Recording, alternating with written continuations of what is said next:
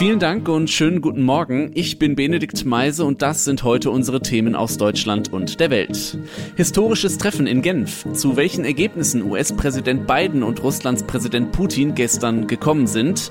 Wo ist die Luft am saubersten in der EU? Umweltagentur veröffentlicht neue Rangliste über die Luftqualität in Großstädten und der Sommer ist voll da. Heute wird es ziemlich heiß. Bis zu 36 Grad sollen auf uns zukommen. Wie sieht es eigentlich aus mit Hitze? Frei und welche Regeln gelten im Homeoffice.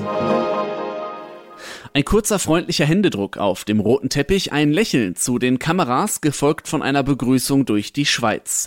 Dann wurde es auch schon wieder ernst. US-Präsident Joe Biden und Russlands Staatschef Wladimir Putin verabschiedeten sich für mehrere Stunden in die Bibliothek der Villa am Genfer See. Angesetzt waren vier bis fünf Stunden für die Gespräche über durchaus sehr ernste Themen wie Menschenrechte, Cyberattacken, atomare Abrüstung oder Nord Stream 2.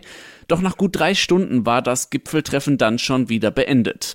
Doch wie zufrieden waren beide Seiten mit dem Ergebnis des Treffens? Wir fragen nach bei unserem Russland-Korrespondenten Ulf Mauder in Genf. Ulf, wie sieht es von russischer Seite aus? Ja, im Grunde zeigte sich Putin sichtlich zufrieden mit dem Verlauf des Gipfels. Biden sei ein ausgewogener und erfahrener Politiker, mit dem eine konstruktive Zusammenarbeit möglich sei, sagte Putin. Grund für Euphorie gibt es auf russischer Seite dennoch nicht. Putin ist seit mehr als 21 Jahren an der Macht und hat sich immer wieder enttäuscht gezeigt von seinen US-Kollegen. Für Illusionen meinte er dann auch, gebe es keinen Anlass. Er warnte vielmehr davor, dass der Gipfel am Ende doch wieder eine vertane Chance sein könne, wenn zum Beispiel die USA neue Sanktionen gegen Russland erließen. Dankeschön, Ulf. Ein Blick jetzt aus der US-Sicht. Sören Gies, du hast das Treffen auch in den USA gestern mitverfolgt verfolgt. Wie ist da so das Fazit der Gespräche? Wie sieht man den Gipfel dort? War Biden erfolgreich? Generell ja. Selbst der konservative Ex-Trump-Lieblingssender Fox News lobt Biden, speziell die fast unverhohlene Drohung, man habe große Cyberspionagekapazitäten und könne gegebenenfalls ganz fix Russlands Ölpipelines lahmlegen. So ein toughes Auftreten wollen viele Amerikaner von ihrem Präsidenten. Selbst wo das Treffen nüchterner betrachtet wird, ist von einem wichtigen und richtigen Schritt die Rede. Da wird Biden viel sinngemäß zitiert. Ein Neustart des Dialogs und gemeinsame Anstrengungen zur Kontrolle immer gefährlicherer moderner Waffensysteme seien besser, als sich in einen neuen Kalten Krieg zu stürzen. Dankeschön, Sören. Fast 50 Prozent der Deutschen haben bereits ihre Erstimpfung gegen Covid-19 erhalten. Bei den vollständig Geimpften nähern wir uns den 30 Prozent. Die Impfkampagne hätte auch noch mal weiter Fahrt aufnehmen können mit einem weiteren Impfstoff. Doch das Tübinger Pharmaunternehmen CureVac hat jetzt einen Rückschlag erlitten.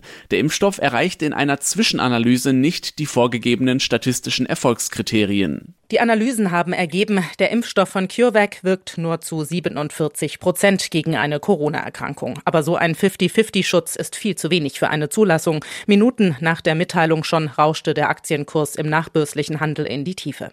Lange galt der CureVac-Impfstoff als Hoffnungsträger im Rennen um die ersten Zulassungen. Aber während ein Hersteller nach dem anderen vorbeipreschte und die Konkurrenzstoffe inzwischen längst verimpft werden, sammelt das Tübinger Unternehmen noch Daten. Und gerade jetzt in der finalen Phase, in der die über eine Zulassung entscheiden, sehen die Daten gar nicht gut aus. Ursula Winkler, aktuelle Redaktion. Einmal frisch durchatmen. Am besten geht das in Finnland oder Schweden. Die Luft anhalten, das sollte man besser in Polen. Also gut, ganz so schlimm ist es nicht, aber die EU-Umweltagentur EEA in Kopenhagen hat eine Luftqualitätsrangliste mit Daten aus mehr als 320 europäischen Städten veröffentlicht. Sarah Geiserde in Brüssel, wie sieht es denn in Deutschland aus?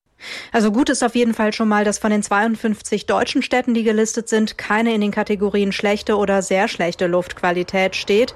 Allerdings wurden mehrere Großstädte auch nicht eingeordnet, wie zum Beispiel Köln. Das kann daran liegen, dass Messstationen oder bestimmte Daten fehlen, sagt die EU-Umweltagentur. Von den deutschen Städten, die bewertet wurden, hat Göttingen die sauberste Luft. Freiburg, Darmstadt und 27 weiteren deutschen Städten wird eine gute Luftqualität attestiert. Und die anderen gelisteten Städte aus Deutschland werden als moderat eingestuft, mit Berlin als Schlusslicht. Okay, in manchen Städten können wir also noch sauberer werden, aber gut zu wissen, dass wir nirgends durchgefallen sind. Danke dir, Sarah. Vergangenen Samstag startete die EM nicht ganz so schön, im Gegenteil mit einem Schock. Der dänische Spieler Christian Eriksen brach auf dem Spielfeld zusammen und musste reanimiert werden.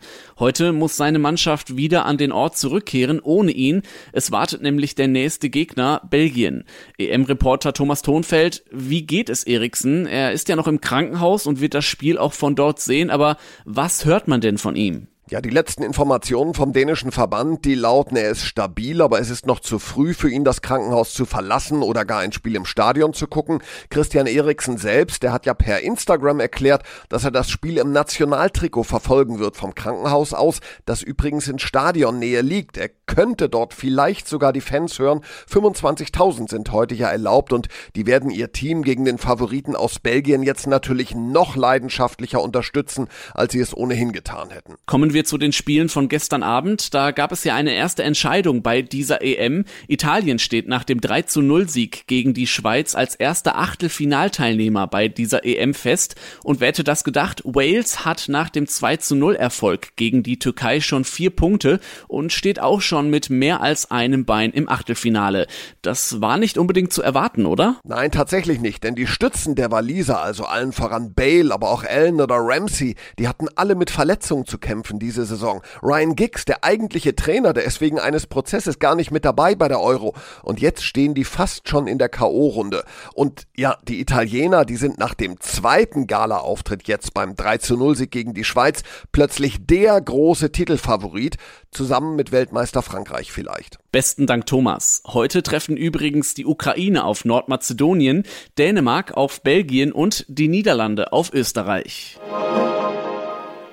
Die erste Hitzewelle des Sommers steht in Deutschland vor der Tür. Heute wird es mit 30 bis 36 Grad vielerorts ziemlich heiß, auch am Arbeitsplatz. Deswegen schauen wir bei unserem heutigen Tipp des Tages mal auf das Arbeitsrecht.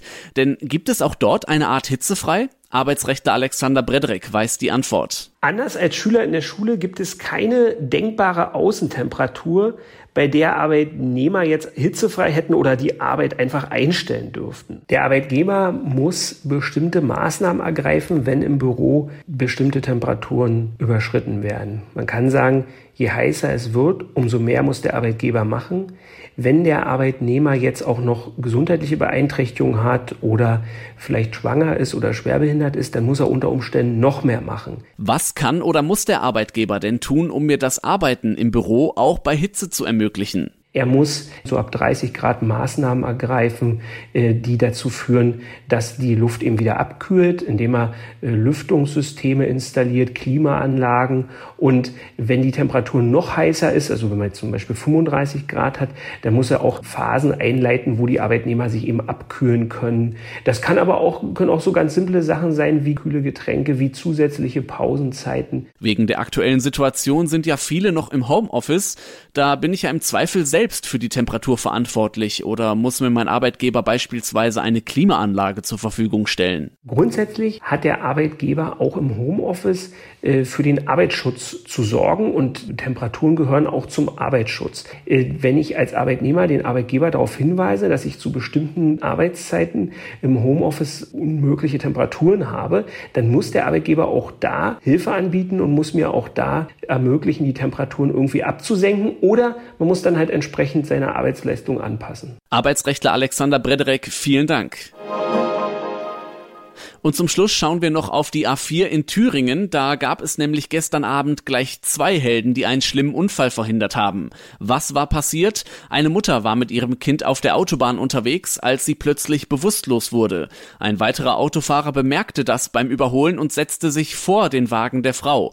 Wie die Polizei mitteilte, habe er dann langsam abgebremst, sodass der Wagen mit Mutter und Kind zwar auffuhr, aber auch langsam zum Stehen kam. Das siebenjährige Kind habe währenddessen das Warnblinklicht Blaulicht eingeschaltet, um andere Verkehrsteilnehmer zu warnen.